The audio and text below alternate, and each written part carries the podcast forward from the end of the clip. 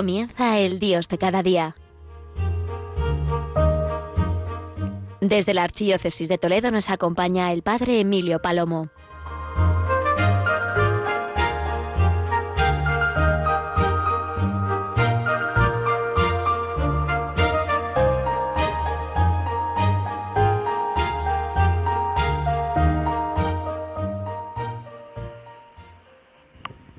Buenos días, querida gran familia de Radio María. Acabamos de escuchar la celebración de la Eucaristía y en el Dios de cada día yo quiero compartir con vosotros una reflexión que nos sirva de preparación para la solemnidad del Corpus Christi el próximo domingo.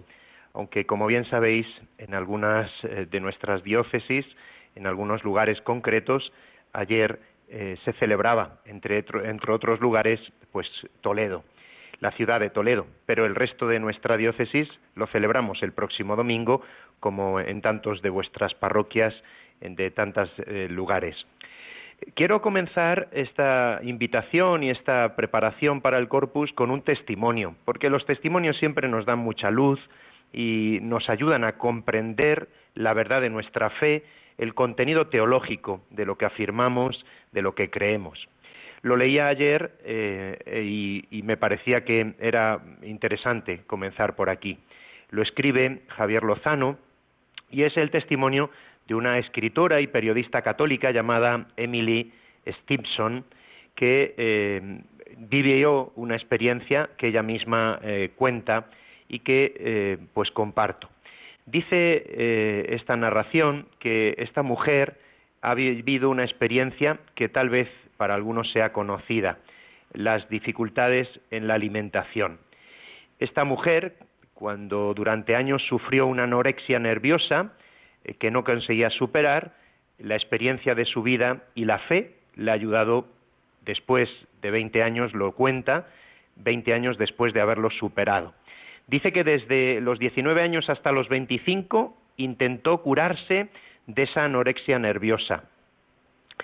Ninguna terapia, ningún médico pudo conseguir la mejora esperada y deseada.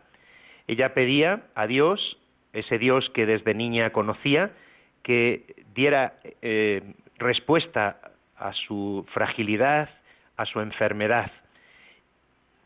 Pero odiaba su cuerpo, tenía miedo a la grasa, usaba la comida como un medio para controlar mi mundo, afirma ella. Detrás de mi batalla con la alimentación y la naturaleza había una mezcla enredada de inseguridades, ansiedades, agravada por una visión materialista del universo.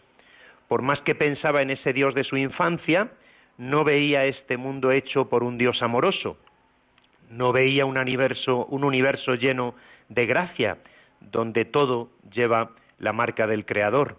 No vi mi cuerpo como una imagen viva de Dios, no me sentía ni me reconocía imagen y semejanza.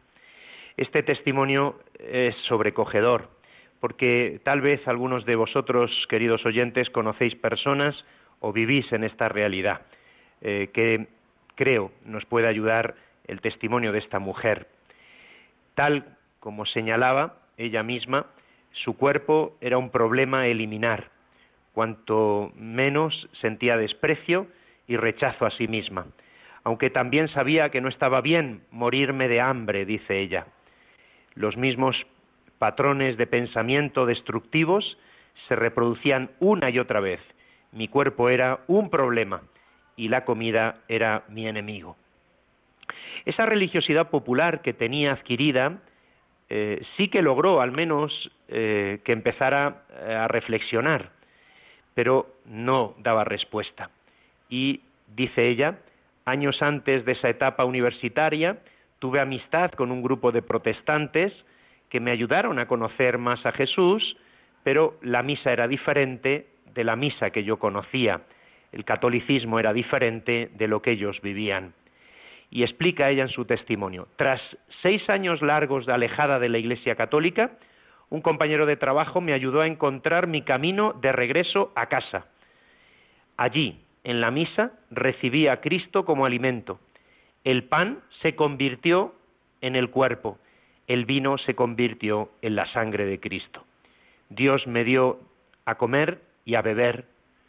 Aquella fue la comunión más íntima que tuve con Él y así fue como di un paso definitivo en mi vida, la sanación. La comunión hizo lo que ninguna mera fe podía hacer, pero ninguna terapia había conseguido tampoco. Y este es su testimonio, un testimonio verdaderamente sobrecogedor y hermoso.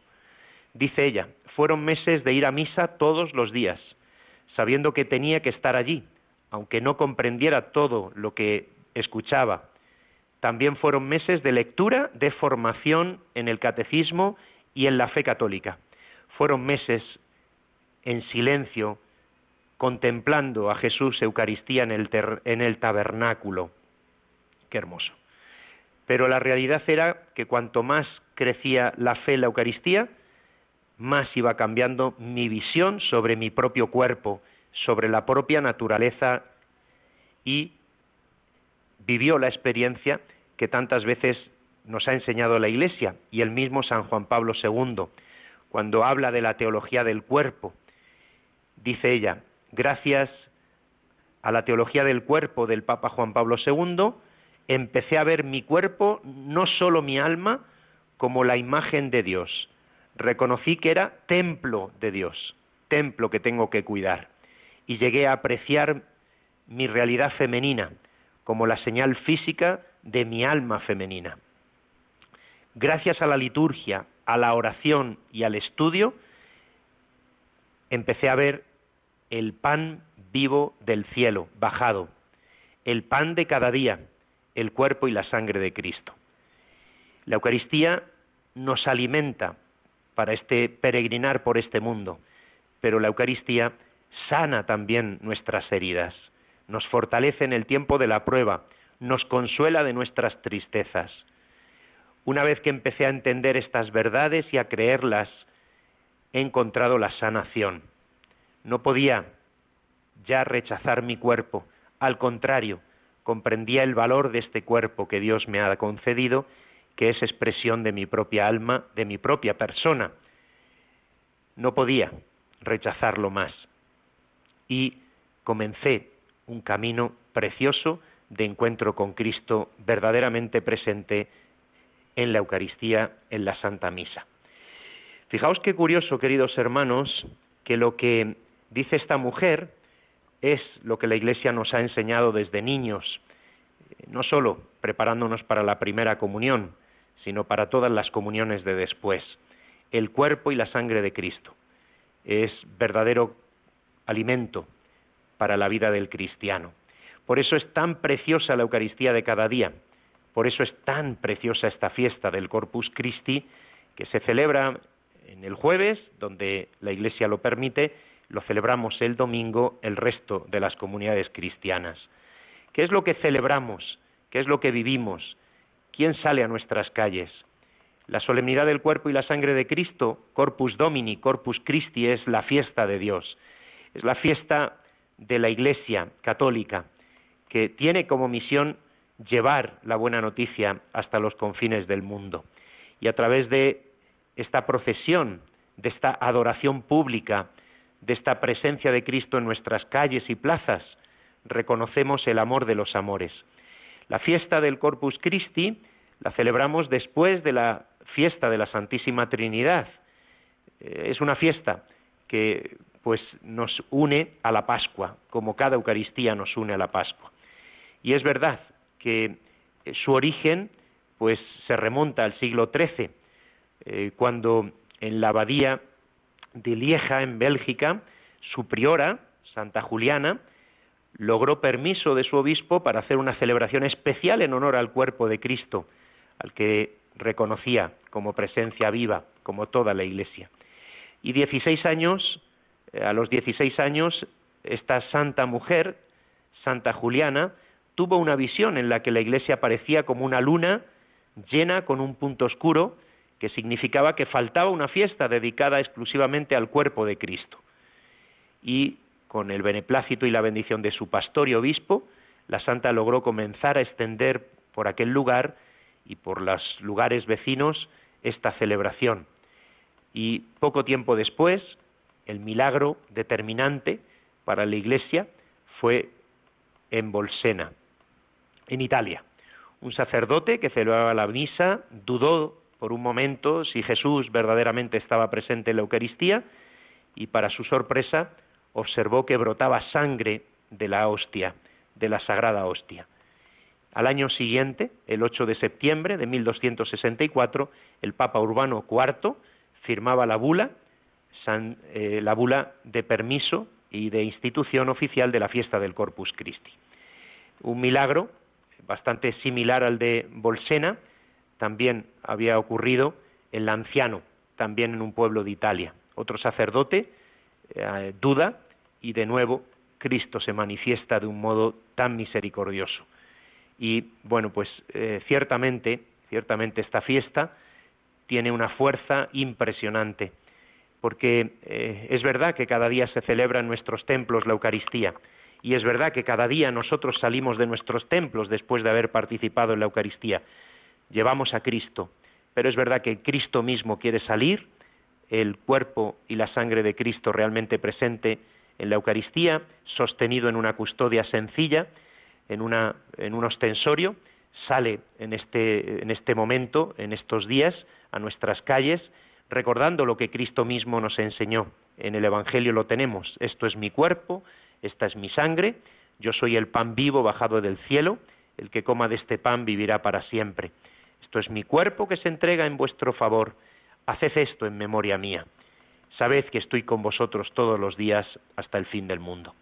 Por lo tanto, es la esposa, la iglesia, la que celebra, bailando incluso en algunos lugares, cantando, alabando, honrando, adornando, extendiendo por los suelos, poniendo toldos en tantos lugares, saliendo a los balcones las personas y también sus mejores galas.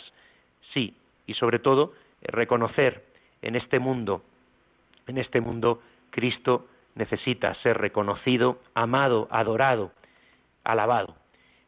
Es verdad, la frase que de San Francisco de Gide decía, en este mundo no veo al Altísimo Hijo de Dios, pero sí a su santísimo cuerpo y sangre. En este mundo no vemos el Altísimo Hijo de Dios, pero sí vemos su cuerpo y su sangre. ¿Qué regalo nos hizo la Iglesia cuando el Papa Urbano IV estableció esta fiesta y así lo ha seguido celebrando a lo largo de los siglos? Qué hermoso que nuestras comunidades parroquiales puedan celebrarse y en tantos lugares. La procesión del Corpus es la fiesta más hermosa, porque hay otras muchas procesiones con imágenes sagradas, preciosas, pero ninguna imagen es el cuerpo real, el cuerpo y la sangre de Cristo. Bueno, pues un momento eh, para escuchar esta canción de Gesed, esta canción dedicada al Corpus, y para pensar cómo lo celebramos y cómo lo tenemos que celebrar. Vamos a darle gracias a Dios y a darle gracias de la mejor manera, que es adorando y alabándole. Oh Jesús sacramentado, mi más profundo centro a mi puerta tú has llamado, yo te abro y vienes dentro, y mi corazón habitas, encendiéndolo enfermo.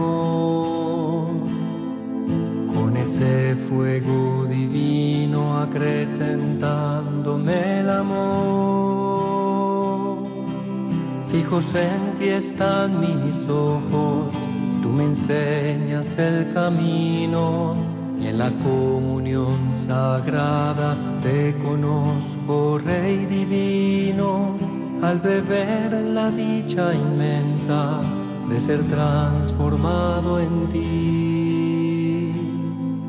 Solo a ti respira mi alma, oh Jesús que estás aquí.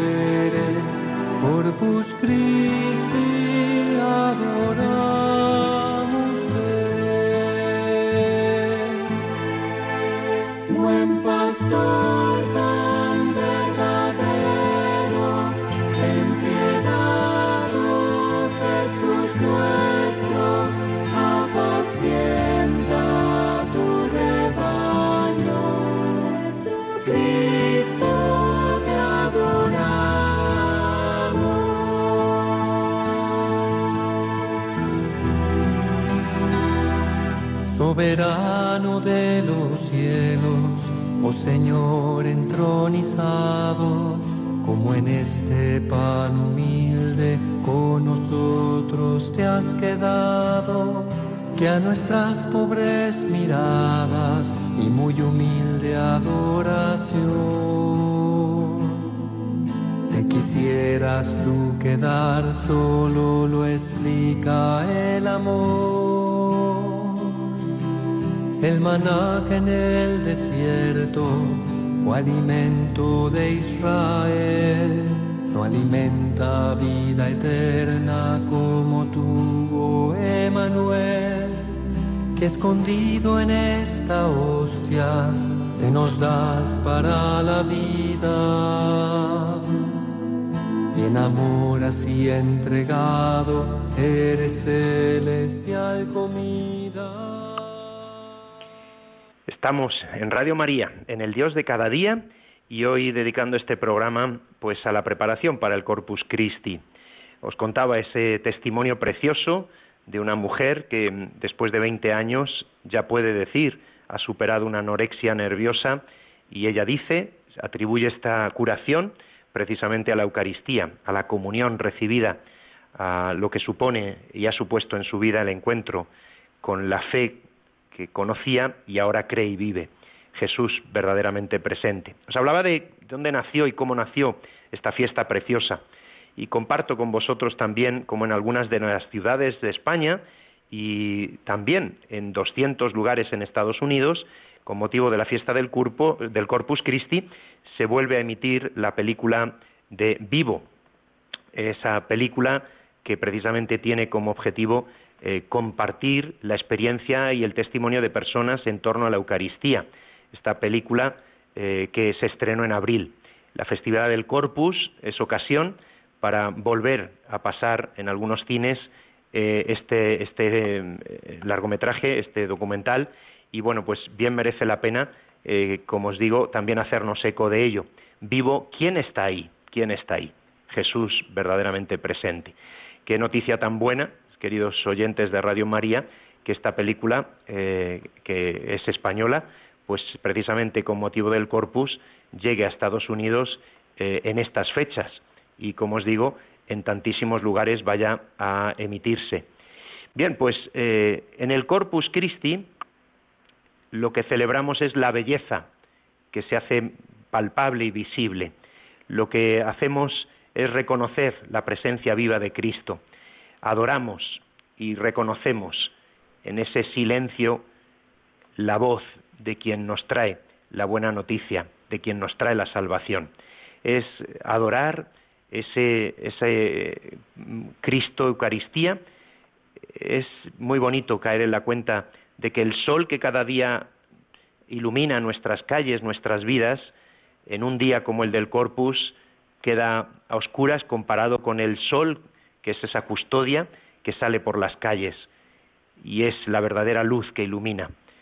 Es verdad, queridos oyentes, que en algunos lugares eh, pues las procesiones eh, son pues muy sencillas, no importa, sean eh, de una manera o de otra. Lo importante es que es Jesús quien está en las calles y a quien queremos adorar y acompañar y a quien honramos del modo más bonito, que sin duda es vivir esta fiesta en gracia, confesándonos, preparándonos, pero también engalanando, porque Dios se sirve de tantos detalles y Dios agradece hasta un vaso de agua.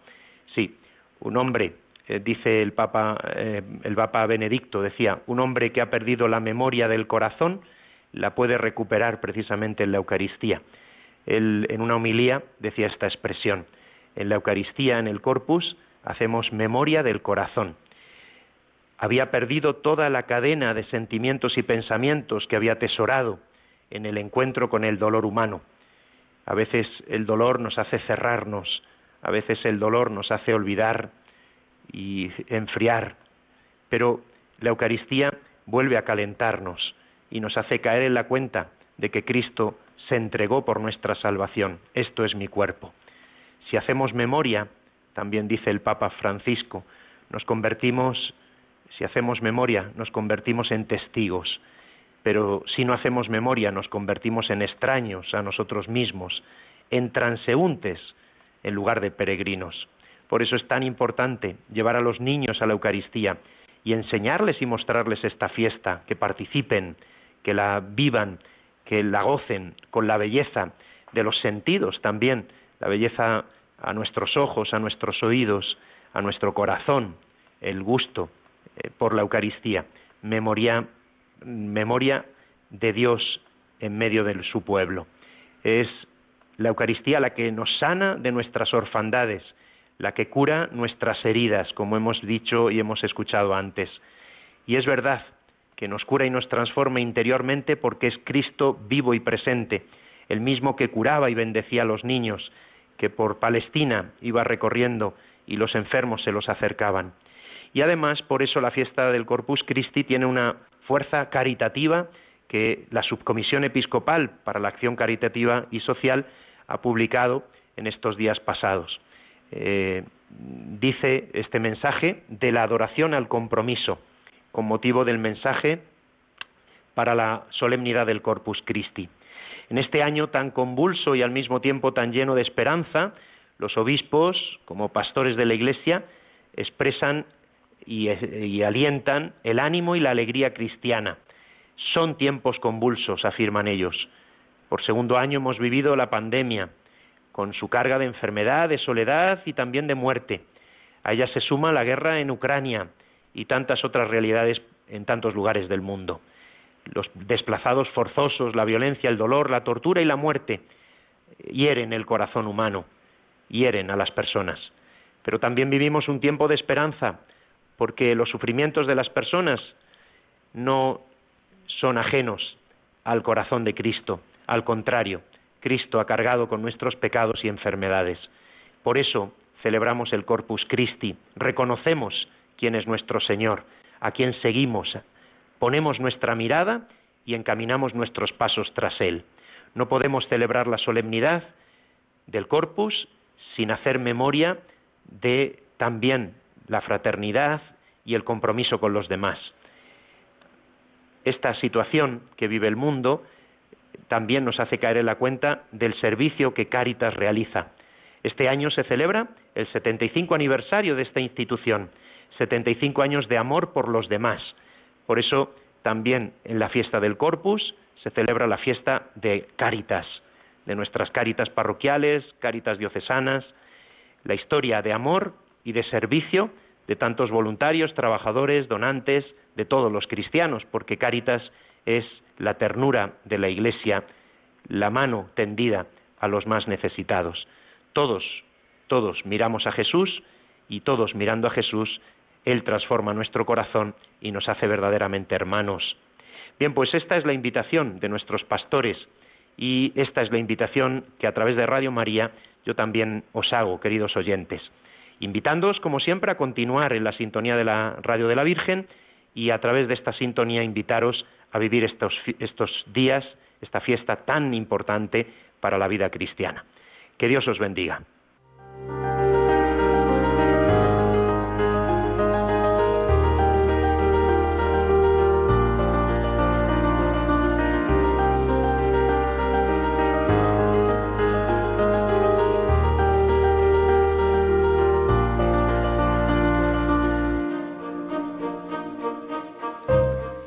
Escuchado en Radio María El Dios de cada día, hoy dirigido por el Padre Emilio Palomo desde la Archidiócesis de Toledo.